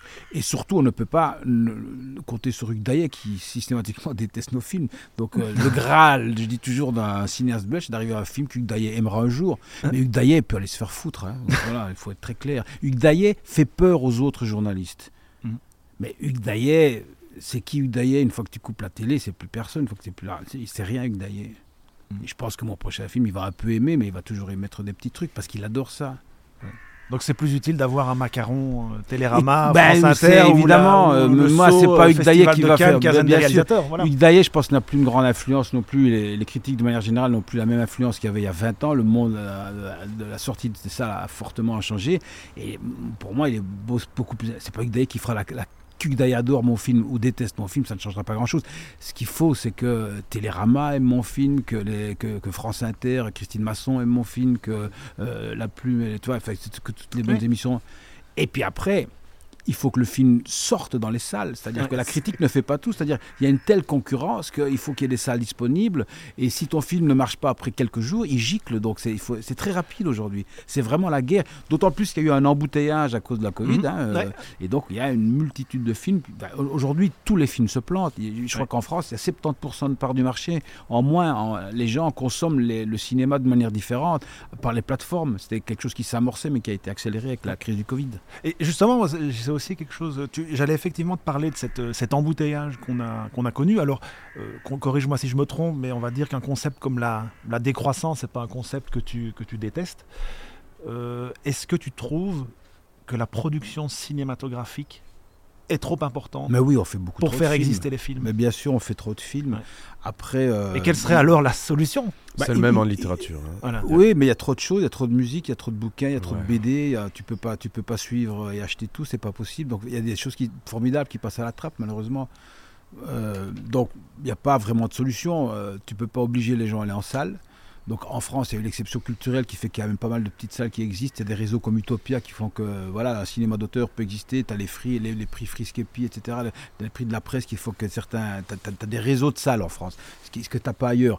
Pour le reste, il va falloir s'habituer à ce que nos films soient vus uniquement en télé, euh, via les plateformes. euh, voilà. Et puis ça te dérange tout. ou, Bon, euh, Non, non, pas du tout. Le, Tu truc- penses pas tes films pour le grand écran? Si, je, si, je les ai encore pensés pour le grand écran, mais tu peux voir à la télé un film sur le grand écran. hein, euh, Il y a des très grandes télés maintenant. Oui. Donc, euh, mais non, mais à plus forte raison avec un film qui met en, qui met en scène l'Écosse. euh, Oui, mais tu sais, moi j'ai vu des films magnifiques à la télé. hein. Moi, je regarde aussi les plateformes. Je suis pas, je suis pas tous les jours en salle, donc je vais en salle, mais je regarde aussi beaucoup les films sur les plateformes. Et ça n'enlève rien à la force d'un film. C'est pas très grave. Donc il faut, il faut, il faut. Ce, ce- ce- ce média-là a tout le temps changé et continuera à changer. Et il change d'autant plus vite que la crise du Covid nous amène. Mais c'est clair que, d'une manière générale, on produit trop de choses que ce soit en cinéma, en littérature, mais que ce soit en matière, en matière première, en bagnole, en bouffe, en habits, en n'importe quoi. On est dans une, dans une société où on consomme et on on consomme, on n'arrive pas à consommer tout ce qu'on produit. Et tu parles de mutation et de, et de production excessive. Bah, ça me permet de faire une magnifique transition avec le monde des séries. Euh, est-ce que Hippocrate, c'était ta première euh, véritable expérience euh, de série? Oui, oui. Est-ce que tu avais des préjugés avant de te lancer là-dedans? Non, le seul préjugé que j'avais, c'était l'hôpital, parce que je suis hypochondriaque. Donc je savais que j'allais passer quand même 6-7 mois dans un hôpital en étant le chef des urgences. Donc c'était, euh, j'ai pris sur moi. Et puis il y a eu le Covid qui s'est invité, ce qui a rajouté une angoisse de plus, hein, dans, à titre personnel. Parce qu'on était dans un vrai hôpital de, de banlieue, à Aulnay-sous-Bois, Mhm. dans la banlieue euh, pauvre de Paris, euh, qui est en plus la région qui a été la plus impactée par le Covid. Et que j'étais avec des vraies, des vraies infirmières, je devais apprendre le geste médical, la chorégraphie du geste médical en permanence. Donc c'était c'était un vrai challenge pour moi, mais c'était mais c'était assez excitant. Donc il y aura une saison 3, je vais la faire, parce que c'est une très bonne série. On m'avait proposé plusieurs fois des séries déjà, mais une série, si jamais c'est de la merde, t'es coincé, t'es calé, calé dans la série. Donc euh, réfléchir, bon, faire un film, tu peux dire, bon, si ça marche pas, c'est pas... Mais si tu sais, après, t'es es bloqué dans la série. Donc j'ai hésité plusieurs fois pour plusieurs séries où j'ai esquivé parce que je ne le sentais Ouais. pas trop. C'est difficile parce que tu n'as pas tous les épisodes. Quand, quand j'ai reçu les épisodes d'Hippocrate, j'ai eu trois épisodes. Les autres étaient en train d'être écrits pendant qu'on tournait. Donc tu sais pas comment ça va se terminer pour son personnage. Tu sais pas du tout. Donc c'est à Paris. Mais c'était Thomas Lilti. J'avais vu ses films et on m'avait dit, mais c'est vraiment une série de qualité. Et puis il y avait la saison 1. Et tu retrouvais aussi des, des gens Et que tu je connais retrouvais. bien. euh, ouais, mais ça, ça peut être le Karim avec ses- Leclou, ouais, ouais. il y avait Zachary et Karim Leclou, mais c'est mes potes. Mais ça, c'est le piège de tourner avec ses potes. Ça peut euh, être, être très co- C'est vrai contre-productif. Bah oui. Ça dépend. Euh, ouais. Tu sais, les films sur lesquels je me suis mieux marré sont pas les meilleurs films qui sont sortis en salle, hein, euh, mais je me suis vraiment bien marré. Voilà. Donc parfois tourner avec ses potes c'est super, parfois ça peut être très contre-productif pour la qualité du produit. tu sais. Ouais. Moi, j'avais, j'avais une autre question pour revenir sur le film euh, plutôt que la série, sauf si tu veux rester sur la Non, série, non, parce non, que c'est je sais qu'elle te tient fort à cœur. Ouais. Euh, on a parlé quand même plusieurs fois de Nobody Has to Know, je l'ai bien dit Yes. Ouais, et qui a eu Yes, un titre en français, L'ombre du mensonge. Ouais. Pour, euh, euh, pour ceux qui le verront sortir en français. Et pour revenir à la musique, euh, tu dis euh, que tu as été, que t'as eu une obsession par un morceau quand même. Et moi, c'est un, un groupe, euh, le morceau que tu as beaucoup écouté. Ah, le, morceau que j'ai écouté. Ah ouais, alors là, ça a été. Pour euh, faire ce film. Mais chaque fois, à chacun de mes films, il y a un morceau Ouais. qui, est, euh, qui, qui, qui- qui fait partie de la jeunesse de l'écriture. Sans le morceau, il y a pas, l'écriture ne s'enclenche pas. C'est bizarre. Euh, et, et alors du coup, ce morceau, euh, je l'écoute de manière mais ultra répétitive. Et ici, le morceau, donc c'était le morceau des Soul Savers euh, qui s'appelle Wise Blood. Ouais. Euh, je l'ai écouté, je l'avais écouté en bagnole, donc j'avais déjà envie de mettre ce morceau dans le film. Et quand je écouté là-bas, ça a totalement redirigé l'écriture parce que j'étais parti pour écrire un thriller. Et puis finalement, c'est une histoire d'amour qui, qui en est sortie. Et, et ce morceau, je l'ai écouté, mais si je l'ai pas écouté mille fois, je l'ai pas écouté. Et il est dans le film quand même. hein, et chaque fois, les morceaux sont dans les films après. Et c'est incroyable parce que moi je les réécoute. C'est un groupe que je n'écoutais pas, euh, que j'ai découvert ou je dois l'avoir connu parce que euh, y a-t-il un membre très connu? Tu m'avais dit. Il n'y a pas Marc, Mala- pas Ma- Marc Ouais, en Lanagan fait, c'est deux, les C'est ouais, en fait, euh, c'est deux gars, principalement deux gars, et ils ont régulièrement un invité. Et Mark Lanagan a fait, a fait deux albums avec eux. Ça, Et où dans lesquels lui s'exprime de manière très euh, christique comme ça, euh, Mhm. avec les Soul Savers. Et ça donne quelque chose de très puissant avec Mark Lanagan. Il y a beaucoup d'in- d'in- d'instrumental, de grandes périodes euh, de. Bah, c'est de de la musique de film par Ouais, moment. T'as vraiment de la musique de film, quoi. Vraiment. Et moi, c'est ça qui m'avait, qui m'avait aimé. Et dans ce morceau-là, Wise Blood, il y a quelque chose de celtisant Ouais. parce qu'il y a une espèce de, je sais pas si c'est un synthé ou quoi, mais qui rappelle vaguement un son irlandais ou écossais ou celtique. Et donc ça, ça, ça, et ça fonctionne terriblement bien dans le film. La, la BO est très belle. hein. On a, on a vraiment une très- de nouveau. Enfin, je suis content parce que bon, je peux le dire, c'est pas moi qui fais les musiques, mais, mais la BO est vraiment, elle est vachement bien. Bah, pour essayer peut-être un peu de boucler euh, c'est la boucle de notre conversation du jour, je me suis toujours demandé, euh, t'adores la musique, euh, t'adores le cinéma, un biopic, c'est quelque chose qui toi te, te tenterait parce que Dieu sait si des personnages assez même fascinants, enfin des- je sais que tu es fasciné par les personnages euh, et le rock euh, dans son histoire récente ou moins euh, pourrait te donner matière. Est-ce que c'est quelque chose qui te Mais en tant que réalisateur en tant peu que importe comédien ou est-ce que tu aimerais incarner Est-ce qu'il y a quelqu'un que tu rêverais d'incarner à l'écran? Balzac. Mhm. Bal- C'est quelque chose que tu te verrais bien faire ou que tu aimerais euh, Ouais, Balzac, ouais. ouais. Réalisateur, non Non, non, non, comme comédien, ouais. Et si tu devais réaliser, tu ferais qui? Euh, si je devais le réaliser, je ferais en Biorix ou alors euh, je ferais euh, parce qu'en Biorix, c'est quand même euh, c'est un mec génial. Hein, et puis il a disparu, on n'a jamais, euh, on n'a jamais, euh, on jamais retrouvé. Donc c'est un vrai résistant. Vercingétorix, il a retourné sa veste et tout ça, mais en Biorix pas. Et puis il y a Euh, Jacques-Christophe Lambert en Vercingétorix, n'est-ce pas? Ouais, ouais, malheureusement. Il va falloir faire mieux, Ouais. Ça c'était terrible, c'était une grande déception pour moi. Non, et sinon, moi, ce que j'aimerais raconter, c'est l'histoire des, des autocanons euh, belges qui, en 1917, se sont retrouvés sur le front, euh, le front de l'Est, euh, donc pas le front de l'Est de 1917, c'est-à-dire en Russie, au moment où la Russie euh, rentre en guerre civile et qui se retrouve, donc c'est 300 Wallons, dans lequel il y avait Oscar Thierry et son frère René Thierry, dans lequel il y avait Constant le Marin, tous des gens hauts en couleur. C'était, c'est un, corps d'armée, c'est l'ancêtre des chars d'assaut qui avait été inventé par un Belge, mais comme la guerre 14 est une guerre de situation, ils ne servent à rien, on les envoie sur le front de l'Est, ils font deux, trois batailles assez euh, épiques là-bas, et puis c'est la révolution bolchevique, et les mecs se retrouvent coincés de l'autre côté de, de- de- de l'Allemagne et de l'Autriche. Et donc ils font tout le tour en 1917, c'est-à-dire qu'ils décident d'affréter un train, comme un train de guerre, ils doivent, ils doivent euh, négocier avec les seigneurs de guerre, ils se retrouvent en pleine révolution bolchevique, et ils reviennent, et ils passent le Kamchatka, ils passent par le Japon, ils arrivent aux États-Unis. À l'époque, on se sert de la Belgique pour essayer de, de, de, la pauvre Belgique meurtrie par les Allemands à juste titre, mais on se sert de ça pour, que, pour convaincre les Américains de, de rentrer en guerre, parce qu'en 17, ils sont toujours pas rentrés en guerre. Et donc ils passent, comme Tintin à la fin, euh, ils, ils font toutes les villes avec des espèces d'entrées royales, comme ça, avec les, les gens les acclament, et puis ils reviennent sur le front et ils repartent au front. Et je me dis, mais ça, c'est une épopée ins- insensée, quoi. Mais ça coûterait beaucoup trop cher. pour le cinéma belge. bah ouais. En tout cas, c'est parfait parce que tu nous parles de la guerre 14. Le dernier titre du Rum Sodomy and de l'âge des Pogs est une histoire étroitement liée à la guerre 14. Si vous n'avez pas écouté ce morceau, Ah, elle est magnifique. allez l'écouter, c'est Et- 8 minutes. Et, et, et, et lisez les paroles, c'est voilà. très très beau. C'est vraiment un, très très beau. c'est un Australien qui avait Ouais. écrit euh, ce morceau-là. Bref, c'est vraiment des paroles exceptionnelles. C'est un morceau assez dépouillé. Et là, Shane McGowan fait une prestation qui est incroyable. On l'a déjà dit, on le redit, très grand disque, mais l'heure tourne. Et je te propose, Bouli, qu'on entame la dernière partie de ce podcast qui va prendre, dans un premier temps, la forme d'un autre petit intermède, interlude, euh, que va nous présenter Amaury.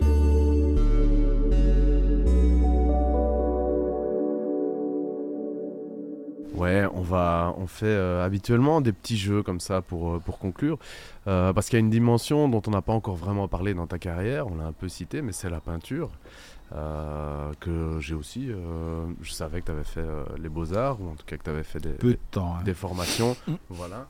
Euh, et en fait, euh, ça reste une, une activité euh, actuellement, en tout cas, tu, Ouais. tu peins encore, Ouais, ouais. voilà, peut-être même de plus en plus, je crois. Bah, j'ai j'ai vraiment recommencé avec le Covid, donc j'ai mon atelier et n'ai plus peint depuis 27 ans, donc j'avais très peur de recommencer. Et j'ai recommencé à peindre en, en terminant une toile que j'avais commencé à 27 ans. Yes. Et euh, pour retrouver le geste aussi, Ouais. parce que tu vois, tu as peur de perdre le métier, puis, puis, puis tout est revenu, et en même temps c'est très différent, euh, parce que j'ai 27 ans de plus et que ma vie a changé. Donc, euh, mais par contre, ça reste une zone de liberté absolue pour moi. C'est pour ça que je... Évidemment, on m'a proposé des expos et des choses comme ça, mais je sais très bien pourquoi on me demande de venir. C'est parce que c'est Bouli Lanner, c'est donc du coup... Bah- tu vois, donc il y a un truc qui est biaisé, bah oui. c'est- De- c'est- ouais, je, je crois, mais pour avoir, pour avoir vu, en fait, on a, moi j'avais pas vu tes toiles avant. Ah mais elles sont très belles, hein, et- attention. Oui, bah si, exactement, mais exactement. Dans, on peut en voir une ou deux dans ce fameux euh, euh, docu euh, reportage de la RTBF euh, Ouais, où ouais. tu passes, t'achètes des disques, etc. Ah oui, oui, oui. Je crois que l'entrée se fait dans ton atelier. dans mon et on voit des toiles. et voilà, il y a tout un intérêt. Je découvre que tu peins des cadavres. Oui, oui, oui. Aussi, ouais. Alors, des je me- paysages je et me des suis cadavres. demandé, ouais. voilà. Est-ce que c'est une blague ou c'est aussi une obsession? Non, que- c'est ouais, c'est pas une obsession, mais euh, bon, je peins essentiellement des paysages. hein. En fait, je peins les peintures que j'aurais voulu acheter un jour, mais que je Ouais. n'ai jamais pu me payer. Donc, euh, c'est entre du Valerius de Sadler et l'école belge des années 30. Tu vois, donc, donc, je peins comme les vieux, moi, mais si je fais des grands paysages industriels, euh, qui sont de moins en moins industriels. Mais par contre, je peins aussi des, pays, des, des, des- cadavres, parce que j'ai été marqué par, par plusieurs événements dans l'histoire où il y a eu des cadavres. euh, Ouais. et donc, ces images de cadavres en décomposition que tu vois dans les documentaires et qui sont totalement anonymes, j'ai envie simplement de, les, de leur redonner euh, Une humanité. une humanité. Mm. Voilà. C'est- C'est même une scène d'un de tes films. C'est dans les premiers et les derniers. Tu enterres un cadavre qu'on découvre. Et euh, dans toute l'économie de ce film qui, qui est remplie de non-dits, d'allusions, de, symboles, alors il y, a des- il y y a des gros symboles évidents, Jésus, qui est un des personnages du film, etc. J'ai pas réussi à comprendre cette scène, si ce n'est ce message de- d'oser redonner de l'humanité à quelqu'un.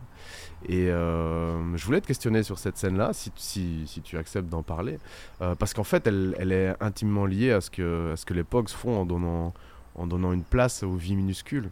Et euh, parce que donc cette scène, euh, vous voyagez, vous arrivez dans une zone industrielle désaffectée et vous découvrez un cadavre. Alors on ne sait pas qui est cette personne, il y a une pièce d'identité, probablement euh, Un tox. ou ouais, son ouais, domicile fixe, ouais, etc., qui est momifié. Et ton personnage torturé va y retourner et va lui donner une cérémonie, Sépulture. une sépulture, ouais, et, et lui dire au revoir, quoi. Et puis ton personnage se sent de mieux en mieux après cette scène-là. C'est personnel, en fait, cette histoire-là. euh. Oui, je suis tombé moi sur un cadavre euh, quand euh, je faisais les, les distributions de seringues et, avec des éducateurs de rue à l'époque où j'écrivais Eldorado. Donc ça m'a marqué, pas de voir un cadavre, j'en avais déjà vu, mais, mais, mais à quel point c'est l'abandon. Voilà, je trouve ça, je trouve c'est encore plus triste que, que de simplement mourir. C'est- de laisser ton corps là comme ça, au milieu de la ville, avec personne qui. Il était un peu momifié aussi, le gars. Parce que c'était dans les, dans les caves de l'ancien hôpital de Bavière. On m'a dit que parce que ça arrive parfois dans les pièces très très sèches comme ça. euh, Donc on peut un tout petit peu. Les cadavres n'ont pas la même putréfaction que d'autres. Voilà. Et, euh, et, ça m'avait marqué. Je me suis dit. euh, après, le gars, il a été enterré en, comme indigent à Robermont. Il y a un coin pour les indigents. Je me suis dit, mais putain, on est vraiment euh, au Moyen-Âge là, tu vois. Je me dis, euh, il y aura même personne. Euh, Sa famille pouvait pas venir parce que sa famille, il- c'est un gars qui avait des parents très très vieux. Ils l'ont eu très tard et ils n'ont pas pu venir à l'enterrement de leur fils. Et je trouvais ça tellement triste. Euh, je me suis dit, il faut au moins, la moindre des choses quand on est dans une société humaine, c'est d'honorer quand même, même les morts, quoi, de leur donner une sépulture. Je trouve que. Ah, S'il n'y a plus ça, il n'y a plus de société pour moi. Bah du coup, parlons peinture pour un podcast, c'est plutôt bien. Euh, D'habitude, on soumet euh, des catégories de cinéma, de films, etc. à nos invités et ils doivent trouver un morceau de musique. Alors toi, tu as un peu rompu euh, à cet exercice en tant que réalisateur de mettre de la musique sur des images. Donc, plutôt que de choisir des films, on a pris les peintures. J'en ai cinq. Et euh, je voudrais savoir ce que ça t'évoque. Quelle musique tu mettrais autour de ce tableau? Quel personnage, quel artiste tu mettrais dans le tableau? Qu'est-ce que tu écouterais en regardant ce tableau? Alors le tout premier, on a choisi, j'ai choisi facile, un petit Edward Hopper, le Lighthouse Hill Ah oui, bon. de 27, tu vois. C'est évidemment ça. de Donc mes pour ceux qui ne nous voient pas, je passe le tableau. Ouais. Laisse, un Euh, laisse un peu de temps à nos auditeurs pour aller sur. euh, Sur, euh, Sur Google. Images. Ah oui, parce que je me dis comment ils font les auditeurs. Ils vont se démerder. Ils vont se démerder. Ouais. Bon, vous avez des auditeurs malins. Ouais. Euh, ça, euh, euh, c'est difficile de dire la musique qu'il va y avoir dessus. euh, pour- parce que pour moi, la peinture, elle se suffit à elle-même, tu vois. mais ça, c'est ça, c'est un film. Ouais. Ça, c'est un décor de film, c'est une lumière de film. C'est C'est proche de ton dernier d'ailleurs. Ouais, c'est très proche du dernier. Il y a vraiment un décor qui ressemblait très fort à celui-là, sur lequel on n'a finalement pas tourné. Ce, ce phare qui était sur le bout de Point, sur l'île. Mais tu vois, ça manque de vent pour mon film. Là. Ouais. Ça manque de vent. Moi, dans le mien, il y a du vent en plus. Bon, là, tu mets les Soul Savers. hein. Ouais, ça colle. Tu mets Wise Blood des Soul Savers, c'était mon C'est film. vrai. Ouais. Très bien. Alors le deuxième, un autre type de paysage, parce qu'on va se concentrer que sur des paysages, c'est un peu Ouais. dans tes films, dans ta peinture, ton obsession. Odilon Redon, ouais. un sous-bois au printemps. Alors le premier Hopper, on était en 1927, là on est à la fin du 19e siècle. il y a quand même une technique très moderne. Ouais, c'est magnifique ça. Là, tu vois, là je mettrais un truc genre euh, euh, une, une nocturne euh, ou du Satie. Ok, Ah ouais. super. Ça, avec du Satie, tu vois, bah, une gymnopédie, ça marche avec tout, mais, euh, mais ça marchera particulièrement avec ça. Ou alors euh, euh, Saint-Saëns aussi, ça pourrait être bien avec ça. Je connais non, la- C'est la musique classique, mais plus fin, fin 19e, quoi. C'est ça, alors très subtil, avec des petites touches évocatrices, etc. Bah, du coup, je suppose que tu vas par- partir sur un autre terrain avec le troisième, un Nicolas de Stahl. Ouais. Alors, pour les couleurs et pour, euh, pour le jeu, j'ai choisi Marseille, vu qu'il a eu une période en Provence. C'est un tableau qui doit avoir été fait dans les environs des années 50, plutôt 53-54. Ouais, là par contre, là je mettrais du free jazz, là. Ouais, carrément. Ouais, ouais. Je- là, mettrais euh, gâteau Barbieri, tu vois, un truc comme ça, un truc un peu casse-couille. Ou, le, ou le sax, t'as envie de dire calme-toi, tu vois, euh, euh. Et donc, est-ce que ça veut dire que tu reconnais la fureur du tableau ou que ça t'emmerde aussi Non, comme non, je reconnais la fureur, mais j'ai écouté beaucoup de jazz aussi à un Ah. moment donné, euh, beaucoup de free jazz, mais effectivement, à un moment donné, c'est- il y a un côté ultra agaçant, euh, et, euh, mais ça marcherait vachement bien avec ça. Mais sans, sans, sans dénigrer l'œuvre du tout, hein, j'aime Ouais. beaucoup. hein, euh. Parce que tes tableaux, sans être évidemment du Dostal, il y a quand même un jeu d'aplat aussi. euh, Ouais. Tu vois, on n'est pas dans du, du, du Mais c'est plus cash ici. Ouais, Ah, c'est vachement plus énorme. cash. Euh, et ben alors, on en a beaucoup, beaucoup Ouais, parlé. gâteau Barbieri, je mettrais là. Très bien. On a parlé de friches, de zones désaffectées, et je voulais quand même citer des Belges, euh, ou en tout cas des paysages belges. Donc le quatrième, Pierre Paulus de Châtelet. Ah bah j'en ai un dans le dos. Ah bah voilà, je me suis fait, je me suis fait euh, le je l'ai, je l'ai, mis dans le dos.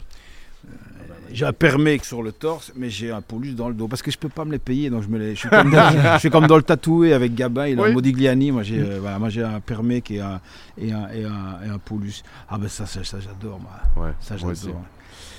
Ça, là-dessus, euh, c'est ce que j'écoute souvent euh, quand je peins. Euh, ça, là, là, ça, c'est Schubert pour moi. Ok. Le morceau de Schubert qu'on retrouve dans Barry Lyndon. Pour ceux qui ne le voient pas, c'est un superbe tableau. Ça, c'est Schubert, ça. Mais quelque chose finalement d'assez envolé pour, euh, pour euh, oui, tu- ce tableau. Je mais c'est ce parce que je peins. Bah, c'est clairement un de ceux qui m'ont le plus inspiré, Paulus.